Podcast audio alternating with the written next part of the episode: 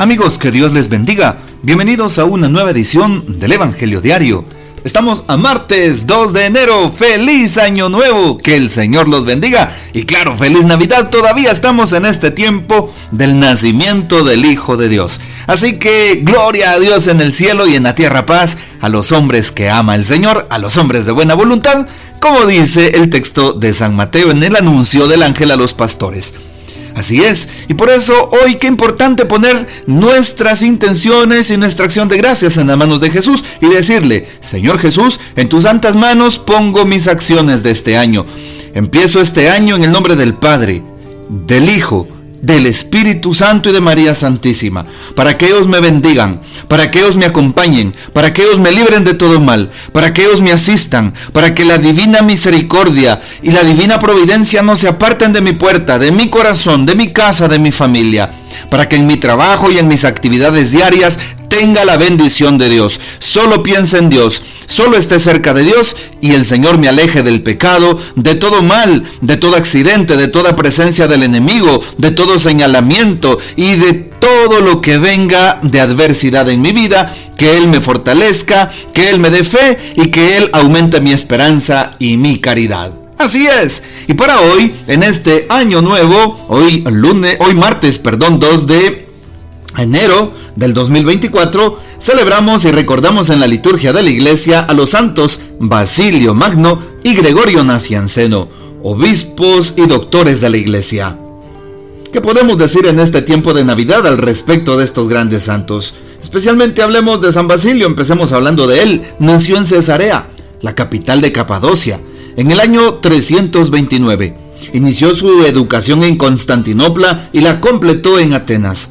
Allá tuvo como compañero de estudio a San Gregorio Nacianceno, quien se convirtió en su amigo inseparable, su confidente y también su confesor. Cuando Basilio recibió el bautismo, tomó la determinación de servir a Dios dentro de la pobreza evangélica.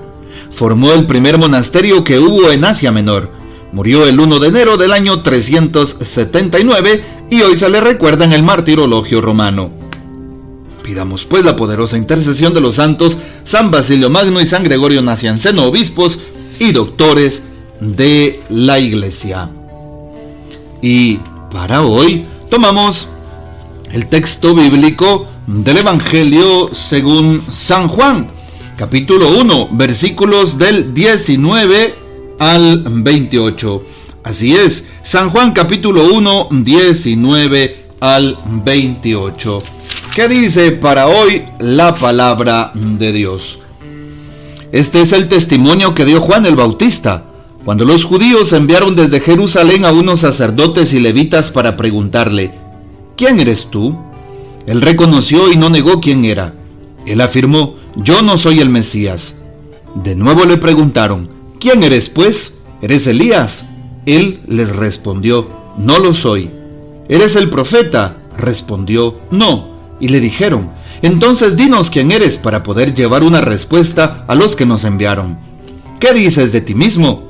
Juan les contestó, yo soy la voz que grita en el desierto, enderecen el camino del Señor, como anunció el profeta Isaías. Los enviados que pertenecían a la secta de los fariseos le preguntaron, entonces, ¿por qué bautizas si no eres el Mesías, ni Elías, ni el profeta? Juan les respondió, yo bautizo con agua, pero en medio de ustedes hay uno, al que ustedes no conocen, alguien que viene detrás de mí, a quien yo no soy digno de desatarle las correas de sus sandalias.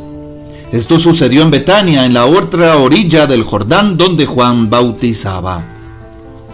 Palabra del Señor, gloria a ti, Señor Jesús. Que podemos afirmar en este año nuevo que nos hagamos nuevos propósitos. Hoy te invito para que te preguntes, ¿ya he hecho mis propósitos de año nuevo? ¿Ya tengo las metas personales para iniciar con buen pie? Porque una persona que no hace metas, que no planifica, es una persona desordenada. Es una persona pues que muy difícilmente se acordará de Dios y por eso hay que cumplir la voluntad de Dios en mi vida y también hay que ser ordenados. Dios es un Dios de orden. Pregúntate cómo lo hacíamos nosotros en el seminario al respecto de las áreas de tu vida.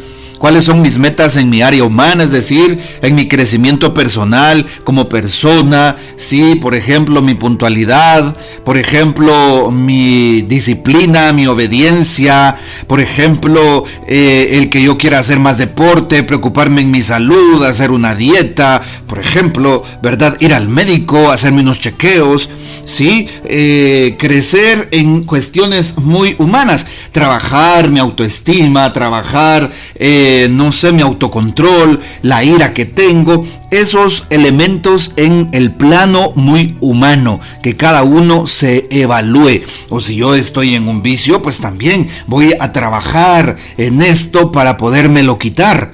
¿Sí? Son ejemplos que podemos tener en el área humana, en el área personal, con uno mismo, incluso con los demás, en mis relaciones interpersonales. ¿Cómo puedo hacer para tener un mejor diálogo, una mejor comprensión del prójimo, una mejor comunicación con los demás, bien sea amigos, familia, compañeros de trabajo, de iglesia? Qué importante es esto. Una segunda área que podría ser el área espiritual. ¿Cómo puedo crecer más? ¿Y qué planes tengo en mi área espiritual? Hacer más oración, participar más diariamente de la Santa Eucaristía, tratar de prestar un servicio en mi parroquia, hacer más lectura espiritual, buscar un director espiritual, un confesor para este año, no solamente hacer una confesión anual en tiempo de cuaresma en las penitenciales de mi parroquia, sino dedicar realmente un tiempo a confesarme más periódicamente y así la gracia de Dios estará en mi corazón, tendré limpieza espiritual y podré en algún momento, pues seguro cuando me vaya a la presencia de Dios, estar más tranquilo y más en paz y tener la certeza de que mi alma estará en la presencia de Dios.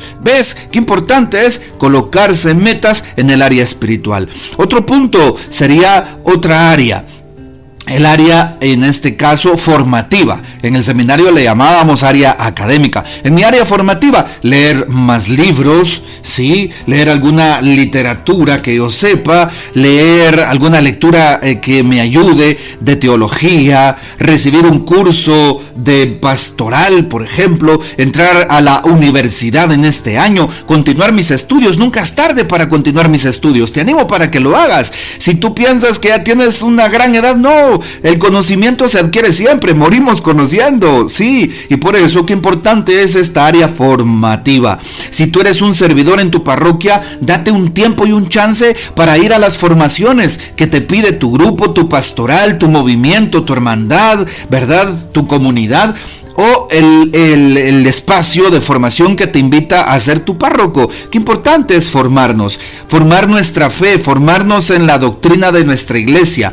Por eso la primera carta de Pedro capítulo 3.15 nos dice, aprende a dar razón de tu fe, pero no puedes dar razón de tu fe si no la tienes formada, si no conoces la doctrina de la iglesia, si no conoces el misterio de Dios, de María Santísima, de los santos, si no sabes hablar de la Santa Eucaristía y dar razones. Qué importante es hacerlo, no solo porque una persona protestante va a tocar tu puerta y te cuestiona sobre ciertos elementos de la fe, no, sino porque así aprendes a convencerte más de tu fe, a madurar más tu fe. Qué importante es esto. Otro punto, otra área que puede ser importante es el área misionera. Nosotros le llamamos área pastoral los sacerdotes, área misionera.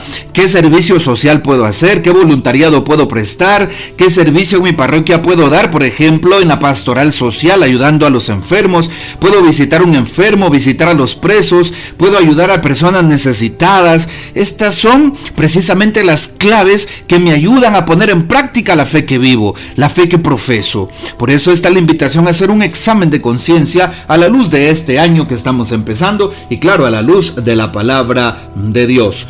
Hoy qué importante saber que San Juan San Juan Bautista. Le preguntan, ¿tú eres el Mesías? Y San Juan lo niega. Este texto nos invita a darnos cuenta de la importancia que tiene poner a Dios en primer lugar. San Juan no se pone en primer lugar, pone a Jesús en primer lugar. Dice, no, detrás de mí viene alguien, alguien superior, alguien mayor, alguien que transforma, alguien que predica el Evangelio. Y San Juan lo reconoce, no soy yo el Mesías, viene detrás de mí. Y lo señala, es Él, el Cordero de Dios que quita los pecados del mundo. Se lo señala a sus apóstoles y aquellos que son enviados por los fariseos, saduceos y maestros de la ley, les dice claramente, yo no soy, es alguien del cual ni siquiera soy digno de desatarle las correas de sus sandalias. Y por eso San Juan decía, enderecen el camino, Sí, enderecen el camino del Señor. Qué importante es enderezar el camino. Empezar este año enderezando mi camino. Empezar este año no teniendo cadenas del año pasado. Empezar este año cerrando círculos que muchas veces no he cerrado. Empezar este año precisamente eh, con un proceso de conversión. Dejando un vicio, dejando un pecado, dejando una actitud que no me ayudan. Dejando de ser egoísta, altanero, eh, vicioso, prepotente, eh, crítico. dejando de ser, o criticón mejor dicho ¿verdad? Dejando de ser esa persona que pues es, afín a la oscuridad y al pecado. Por eso le pedimos a Dios su fuerza para empezar este año y ayer que celebramos que celebrábamos a Santa María Madre de Dios, le pedimos a Nuestra Señora que interceda por nosotros y nos ayude a amar cada día más a su Hijo Jesús. Que el Señor nos bendiga, que María Santísima nos guarde y que gocemos de la fiel custodia de San José. Y la bendición de Dios Todopoderoso, Padre, Hijo y Espíritu Santo, descienda sobre ustedes y permanezca para siempre. Amén. Comparte este audio y hasta mañana.